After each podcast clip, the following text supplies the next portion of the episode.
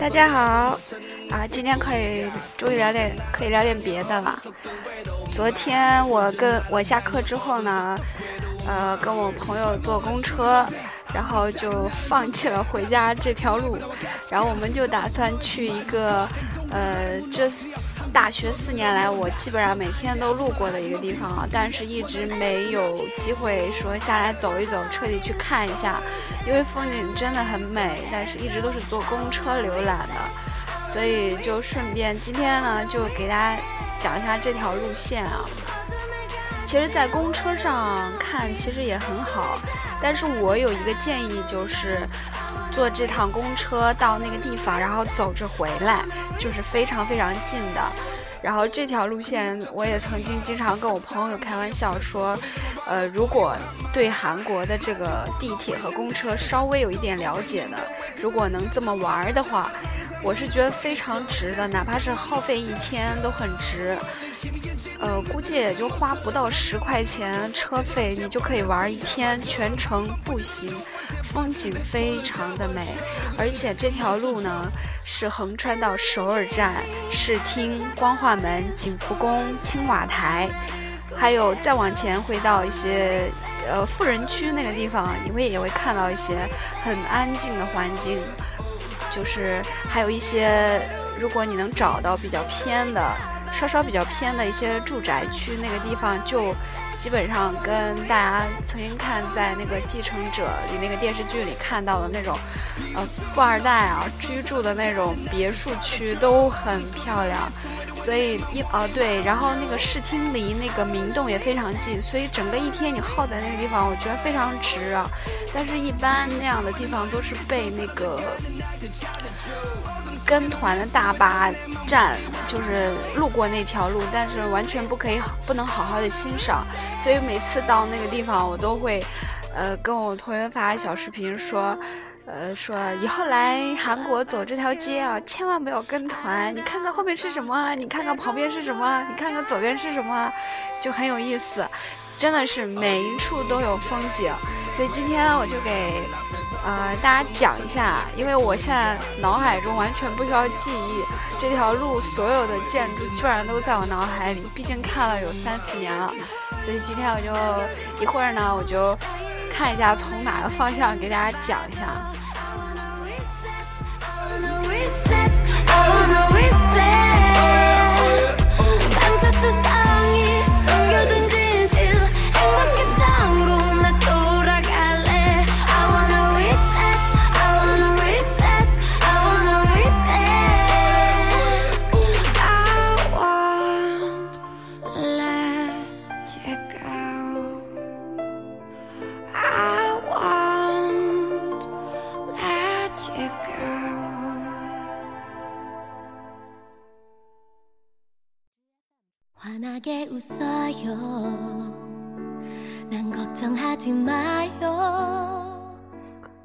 好啦，我回来给大家讲一下。我刚才想了一下，应该是从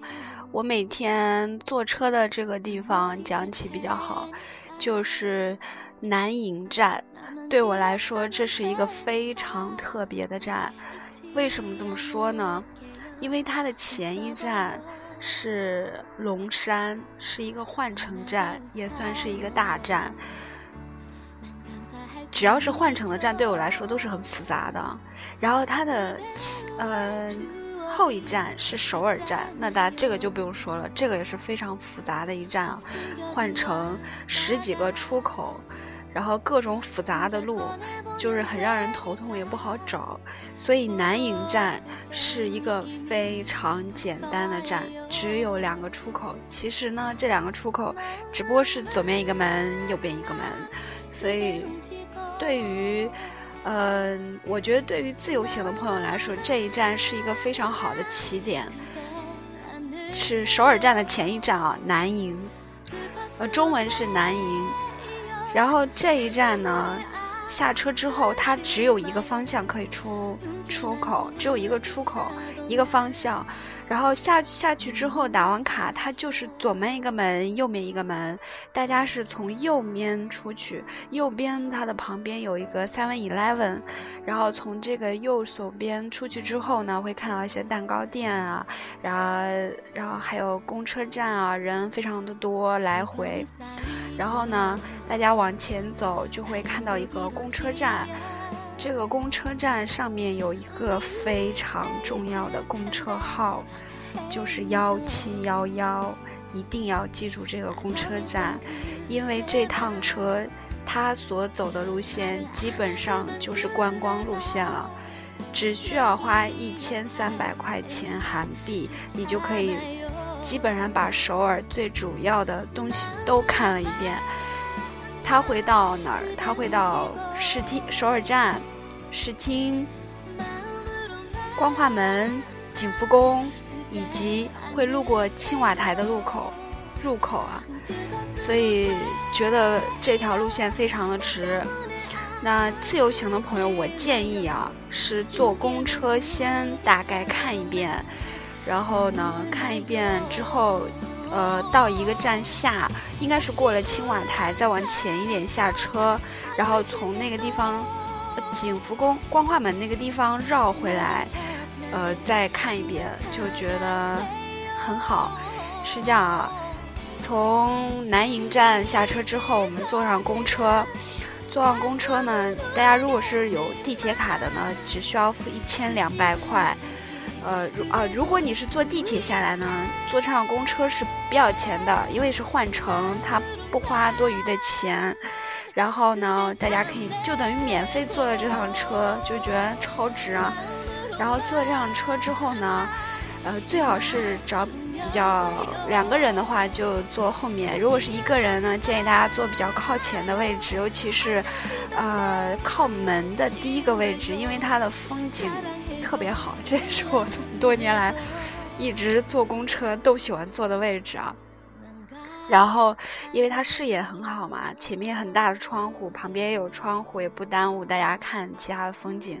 然后它会先到，呃，首尔站，再往前两站会到首尔站，然后大家可以看到，呃，首尔的地铁站，还有一个火车站。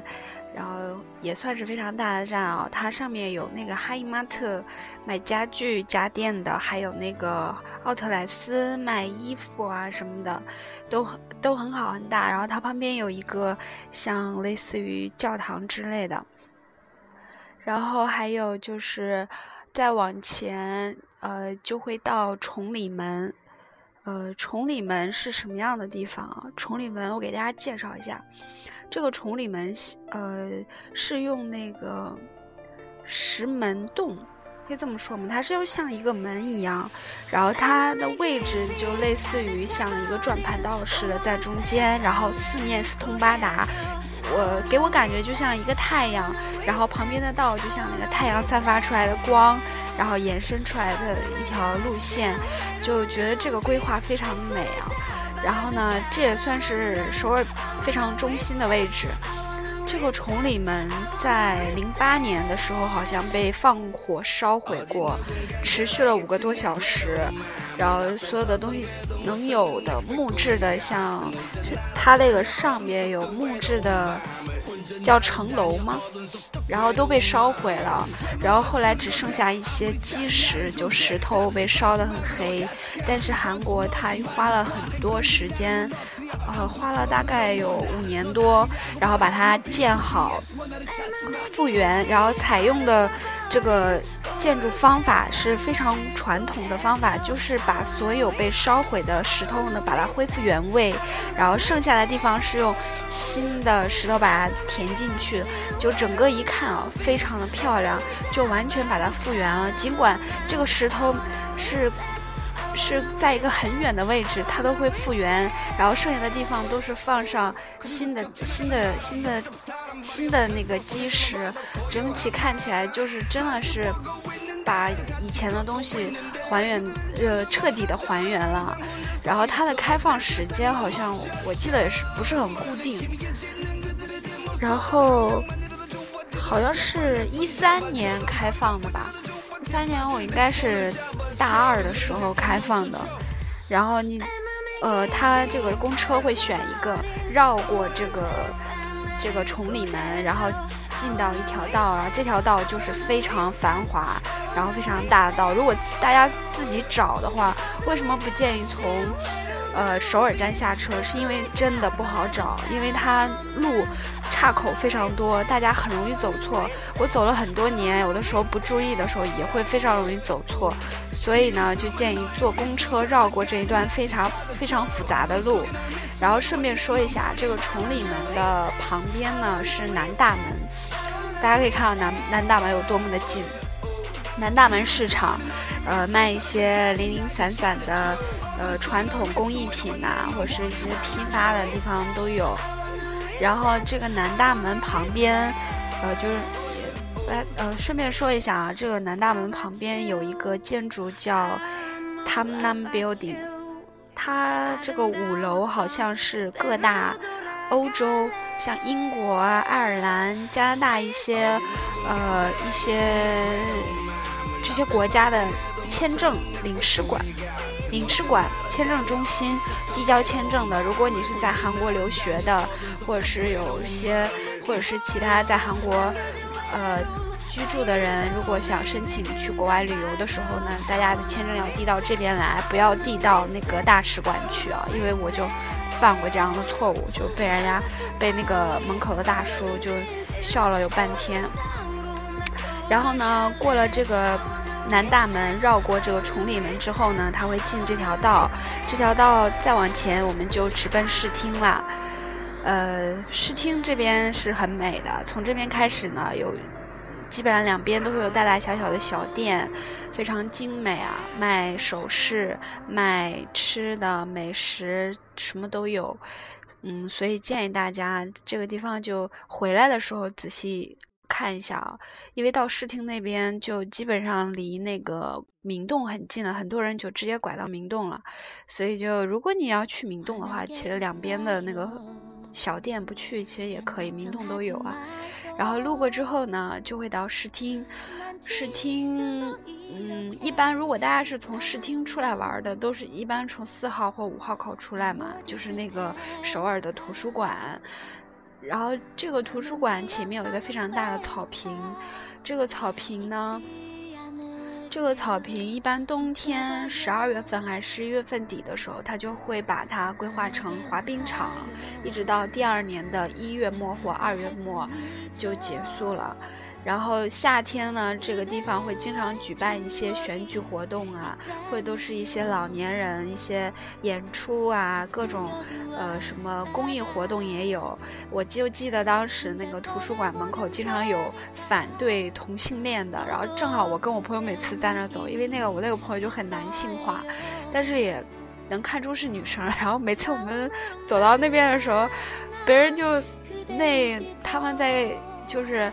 坐在那里反对同性恋人，就会有一一种异样的眼光看着我俩，就在想你们俩是不是同性恋？就感觉要上来要就把我俩揍一顿的感觉，就很有意思啊。然后这个图书馆呢，我也可以跟大家说一下，这个图书馆是好像我上他他的这个时间，也我总觉得这个图书馆时间是按心情开的一样，就是很不固定。这个图书馆呢，上面有五楼，下面有四楼，呃，下面有地下四层，上面地上五层，然后它的地下直接连接到旁边新的市政府大楼，所以大家可以就是一定要去地下看一下，连到市政府大楼就很好看。然后它这个图书馆附近哈，还有一些广场酒店呐，还有那个总统大酒店、德寿宫都有。这个地方就很好看，然后再往前一点呢，再往前一哦，对，它这个图书馆啊，呃，标志标志性很明显是欧洲的那种建筑风格，所以很好找。如果大家从直接从视听五号口出来的话，也可以找到。然后再往前一点呢，其实很隐蔽的地方，大家没有看到的，就是它这个。图书馆斜对面，它的胡同里就是英国大使馆。大家有的时候可能没有注意到，因为英国大使馆、美国大使馆，还有什么新加坡的领事签证签证中心都在这条街上。然后再往前，你会到东河免税店这个地方呢，基本上就是，呃，怎么说，中国的旅游大巴最聚集的地方了。然后，然后两边。再就东河免税店这个两边啊，我也不记得了，就大概都是一些通用公司，呃，像还有什么金融中心都在这边，然后再往前走一走一点，你会到那个清溪川，也是很美的地方啊。清溪川这个地方晚上很漂亮，其实总体来说，这个夜景呢，晚上的夜景会比白天更加好看一点。呃，然后就是我现在讲的都是这个图书馆这个一面啊，一个一个侧面的地方，然后再往前到清溪川这个地方，大家可以拐进去看一下，很。很近，尤其是像端午节底下会有一些灯在，然后常年这个夏天有喷泉，这个喷泉很好看，然后它这个喷泉下面会有那个许愿池，扔那个硬币的，它那个圈圈很小，大概有两三个位置可以扔不同的不同的距离可以扔这个硬币啊，我也扔过，好像扔中过一回，我就发现我扔硬币是很准的，大家可以去试一下，就扔完之后整个人一天的心情都特别的好。我觉得我的愿望终于要实现了，但每次发现投中的时候许的愿望都特别的小，早上许大一点儿。然后大家可以沿着这个清溪川一直往下直着走，那个地方是情侣很多的地方，呃，所以单身狗就不要去了，要被虐的很惨的。然后你可以从清清溪川这样溜达一圈之后，大家就上来就好了。其实就也没有什么可看的，跟我们中国的风景比也是比不了的。然后大家出来之后再往前走呢，就会到，应该是到，再往前就是还有一个那个叫什么，也是被保护的一个地方。反正就是有个建筑啊，我我我也不具体，我也不记得。然后再往前就是那个，呃，美国大使馆了。然后再往前就是光化门了。这一条道，这条道很宽敞，因为它中间有一个广场，它有一个是六朝大街吗？就是一个光化门广场吧。然后这个广场呢，有有那个黑宗大王，就是那个世世宗大王的那个像，然后还有一个将军李，他叫李什么臣将军，我记得，他的那个前面有一个官石棺，我不知道是不是他真的是本人就真的在在里面啊躺着，现在想想就是有点有点瘆人。然后当然了，这这种韩国这些历史多多少少都是跟日本有关的。然后这个大广场呢，它这个很有意纪念意义，它的这个。大家仔细看，能看到它夏天会有一些流水的，像泉水的一样的那个里在旁边流淌。它这个泉水里面都会记载，按年份记载这个韩国的这么多年来的历史，每年发生的一些事情。然后，呃，现在这个地方基本上是被那个这个广场的呃开端的地方，就是基本上是被那个韩国前两年那个沉船事件。一些人，呃，沉因为沉船事件，所以一些家长基本上常年驻扎在那个地方来祭奠这些逝去的生命。每次去路过的时候，都觉得真是很很难过。年，呃，因为都是小孩子，所以就真是让人很心痛的事件。因为这两天应该也是也快到了这个沉船的纪念日了，所以这个地方每最近聚集的人是非常多的。然后顺着这个广场走呢，其实呃那边有一些呃剧院啊、美术馆什么都有。然后美国这边呢，美国大使馆旁边也会有些博物馆之类的。然后正方向正的最大的方向就是光华门啊，大家一眼就能看到。然后这条道是我觉得应该大家应该自由行的人都知道的这条道，然后从这条道如果坐公车，然后我们拐呢，它是往左拐，往左拐的，过了光化门，绕过光化门之后，它会再从一个道剪直走，那条道呢会到一个 Q 扎，应该是孝子路那个地方，然后往那边拐。呃，大家应该会看到，从那个方向开始就基本上都是警察，每二十米左右都会有一个警察。然后以前我会觉得，哎，在这个地方做生意应该很安全啊，其实不见得，因为为什么？因为青瓦台在那边。然后大家路过那个方向，然后应该就到景福宫站了吧？光化门站好像是。光化门站，然后呃，从那站。其实走是完全可以到的，根本就不远，大家就没必要坐地铁浪费钱。然后光化门那边直走，直走就会到景福宫、青瓦台，到青瓦台的那个大门的正入口啊，一般要有预约，好像才可以进。然后，呃，一般路过的人如果要拐进去的时候，好像那边。外面的警察都会问啊，说那个，哎，你来干什么的？就各种询问。因为以前我们去的时候也是被各种问，然后那种眼神上下的打量，就跟我们路过美国大使馆的时候，我手揣在兜里，我就突然间掏出什么东西的时候，他们就会反应很快的，一直盯着我们，就是就感觉很不舒服。反正毕竟是国门重地嘛。然后再往前，可能就没有什么特别的了。再往前一些都是住宅，但是那个再往前呢，又会路过一个隧道。那个隧道大家可以从隧道旁边的路，呃，往上走，或者是，哎呀，这个该怎么说呢？呃，过了青瓦台直走，有一个路口。如果大家能知道这是哪个路口，我下回。找一下这个路口，说的乱七八糟的。反正这个路口拐上去呢，也是一个非常好的那个看风景的，是在山顶。因为这个公园很偏，但是它能看到全首尔的景象，连南山塔都能看到。呃，就是大家往前走可以看到这个隧道，这个隧道的上面就觉得都是住宅，但其实从一个路口直拐啊，这样，大家幺七幺幺下车。下车就从景福宫那个地方下车之后转，就在那个公车站转幺零二零，大家就可以看到这个它，因为幺零二零是直奔山顶的幺零二零啊，这趟车也非常的美，路过的风景，恰恰就是从呃光华门这站地铁站下车，大家从光华门下车之后转一零二零，然后就坐这趟车往国民大去。国民大学啊，因为它有，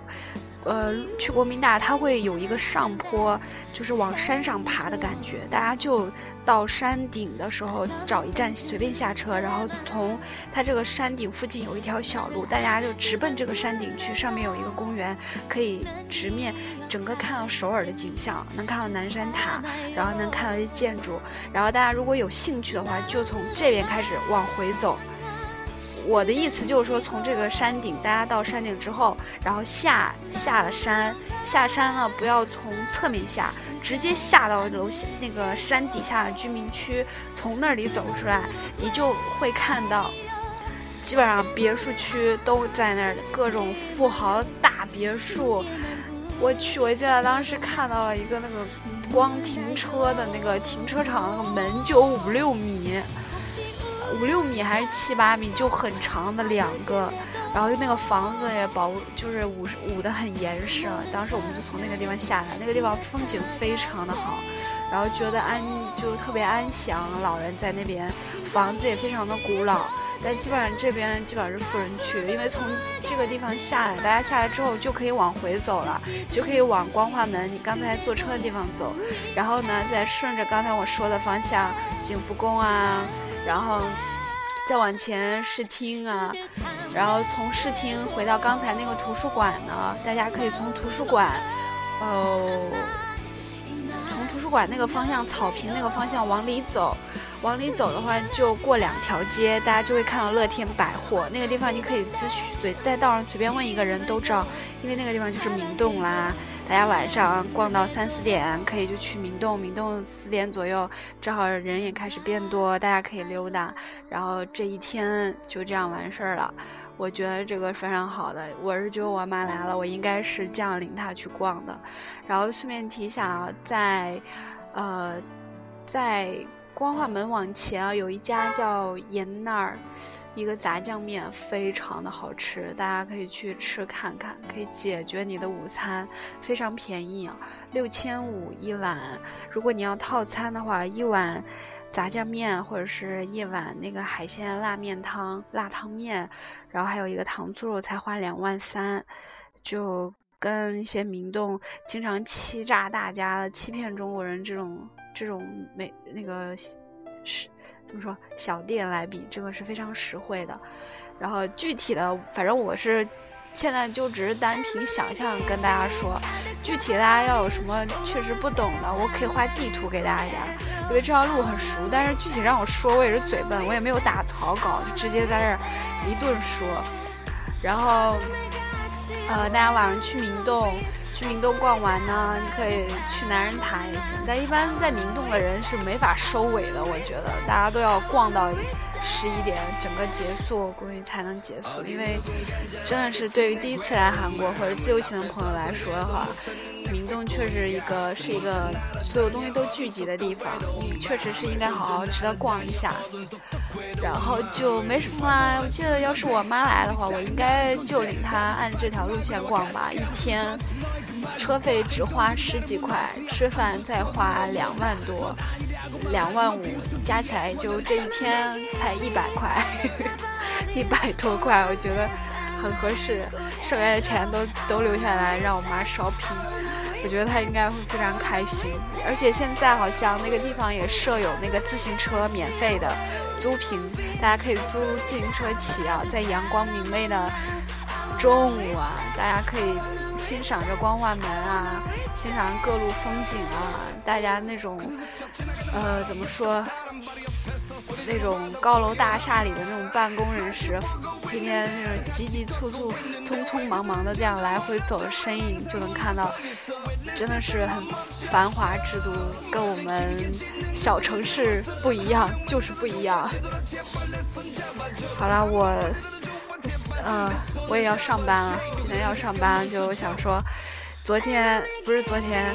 前两天说的那个